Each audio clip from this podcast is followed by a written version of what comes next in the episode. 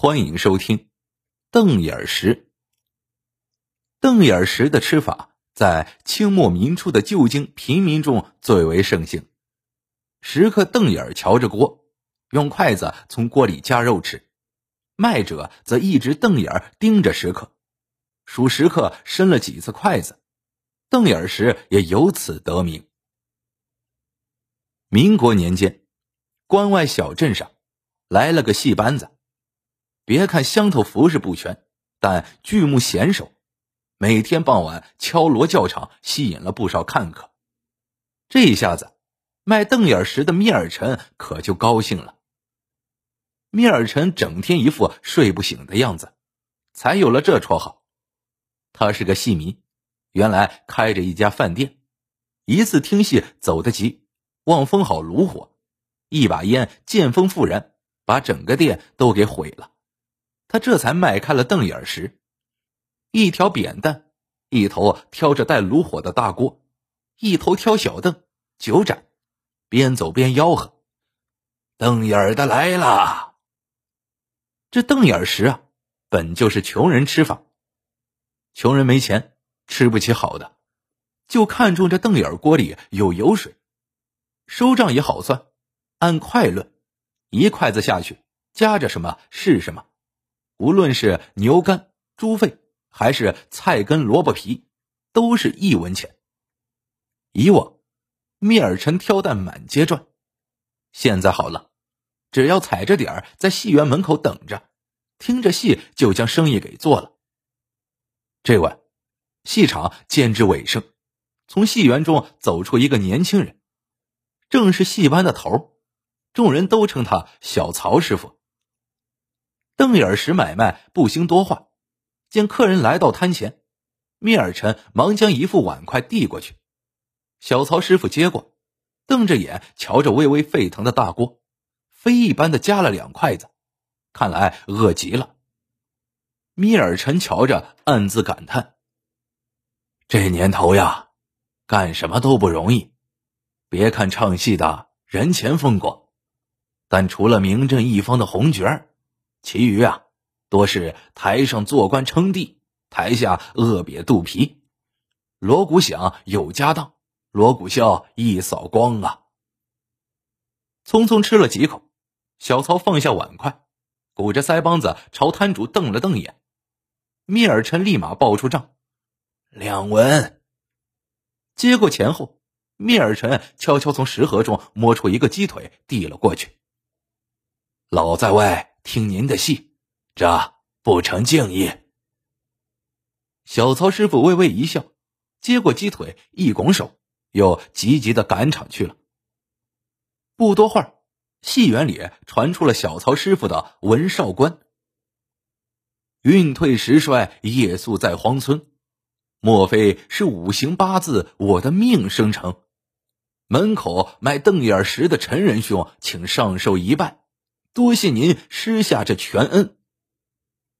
戏班子在外演出啊，允许演员临场发挥唱几句，调节气氛，行话叫跳出。小曹师傅这么一跳出，远近的目光唰的一下子聚了过来。米尔臣心里暖洋洋，一般有头有脸的体面人才值得跳出。他这么一个小摊主，一个鸡腿换了这么几句赞，真值。米尔臣也没忘生意，借着热闹劲儿，他忙抄起石料盒，往大锅拨拉了两个鸡腿，两碗猪杂。不少人眼睛一亮，嘿，加料了。要说这瞪眼石啊，其实是饭馆的剩菜边角料，再加些屠夫打发不利的杂碎零肉，摊主掏点钱买回，加入桂皮、花椒，大锅炖熟而成。锅里浮着一层厚厚的红油，看不透下面都有什么，只能随汤水沸腾了一翻，这才知道。有些摊主心狠，锅下尽是菜头萝卜。密尔臣人实诚，隔段时间觉得锅里好货不多了，就主动加些进去。不过这次也是他高兴，不怕赔本，一下子就加了这么多。见米尔臣这么爽快，许多人奔过来。讨了碗筷，就瞪起眼来。吃着吃着，挤在边上的一个老头引起了米尔晨的注意。这老头须发皆白，满脸污垢，好像是白天才到镇上。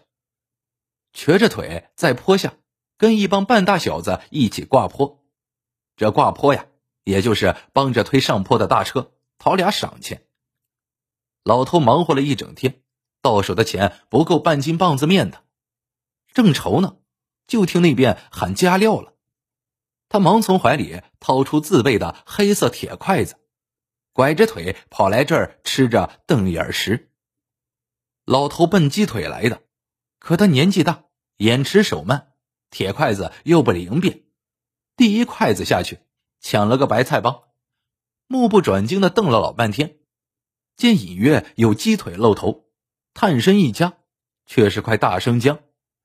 众人哄笑声中，老头含悲带笑，改词唱起了《挑滑车》：“看锅里黑洞洞，定是那贼巢穴，待俺加上钱去。”吃他个干干净净！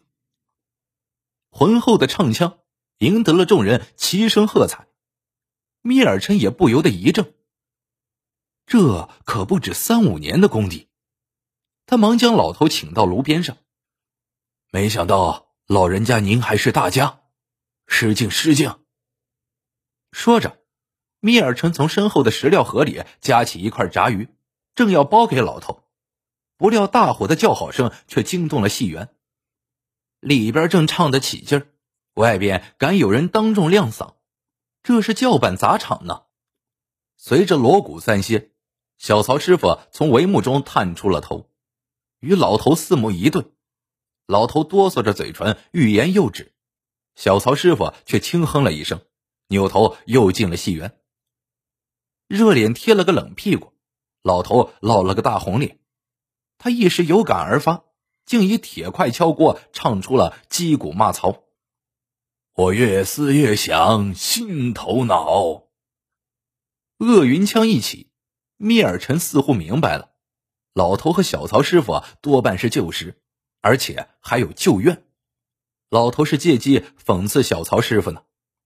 小曹师傅自是不屑与老头互嘲对扯，但等老头尾音一收。他却在里边清唱起了《捉放曹》。你本是外省官，怎知朝歌？众人听的是莫名其妙，米尔臣却不淡定了。这呀，分明是对他唱的，暗示他别像那上了曹操当的陈宫，误上了这来历不明的老头的当。见把旁人搅了进来，老头将筷子揣进怀里，叹道。唉，不待见我老头子也就罢了，就是可惜了前任班主让我替众人攒下的养老钱了。我也是一时良心不安，才找了过来。米尔臣忍不住了，恕小人大胆，您二位似有莫大的怨结。老头瞪了一眼戏园，说道：“劳您动问。”老朽本是那班子的总纲，还监管票房。我因伴武生摔断了腿，不能上台，加上年事已高，写不出新东西。前任班主去世后，小曹师傅接班，说我以前账目不清，有私藏，于是悄悄撇下我，代班不辞而去了。我一行将旧木入土之人，脱了班。如藤梨树，孤苦难当，就一路找了来。密尔臣一听，不吭声了。这总纲先生可是了不得，在戏班地位仅次于班主，是能编、能导、能演的全能人。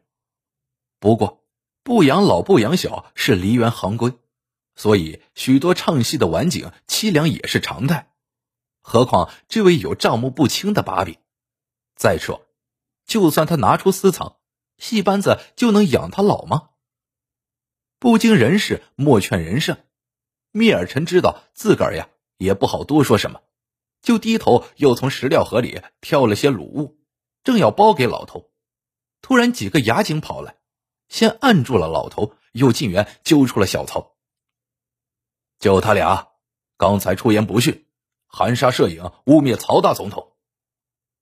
领头的衙警说：“上面条文刚口传下来，好嘛，让这俩赶上了。”好半天，围观众人才明白，最近有位姓曹的贿选当了大总统。这位曹大总统，做派不干净，忌讳多，怕百姓私下将他和大奸臣曹操。记在一起加以议论，所以下令京城禁演所有的曹操戏。见两位当事人一脸惶恐，密尔臣斗胆上前：“各位老总辛苦，不如先在我这儿喝几口解解乏。这二位唱了半天，一口食儿都没进，也容他们吃点再走吧。”两位雅警相互对视了一眼，还真坐下了。当然了，老总们身份不同，哪肯吃瞪眼食啊？密尔臣就将食料盒里那点干净新鲜的鸡腿和卤肉切片装碟，再沾好酒让他们吃着。然后他转身冲其他食客一拱手：“对不起，我想专门招待这二位，各位请散，钱呢我也不收了。”将所有的余料倒进锅后。密尔臣悄声劝着小曹和老头：“吃吧，天大的事儿，吃饱了再说。”老头怕是慌了神，筷子在锅里搅的那是翻江倒海。密尔臣一笑：“您呐，收着点儿，别光捞油水大的，少吃多滋味，多吃坏肚皮呀。”立马，老头眼睛一瞪，一截肥肠梗在了喉头。米尔臣侧过头，又冲满腹心事的小曹说：“您瞧，这锅里呀，无论鸡腿、菜头，不管来路如何，烩在一锅，都只值一文。如果都是贵的，或者都是便宜的，就没人会到这儿吃。有贵有贱，才能让人瞪大了眼呐。挑的那是有滋有味。所以这人呐。”老如何，少又如何，都一锅里搅过，还相互嫌弃啥呢？话出口，小曹悬空的筷子不动了，眼角慢慢的拢上了雾气。这时，领头的衙警搁下酒杯：“米尔臣，这都什么玩意儿？变了味儿了！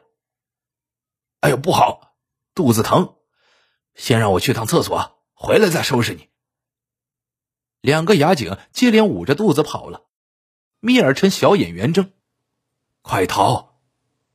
小曹望望四周，戏班成员们不远不近的站着，戏服还没脱；又望望戏园，里边还有家当呢。见他犹豫，老头忙附耳说了几句，小曹这才面色一沉，朝密尔臣一鞠躬，冲众人一摆手：“走。”见小曹扶老头没入了夜色中。密尔臣长出了一口气，回头又一愣，石料盒中老头竟移下了一枚铁筷子。没多久，密尔臣重启炉灶，开了家饭店。开张第一天，请的就是众衙警。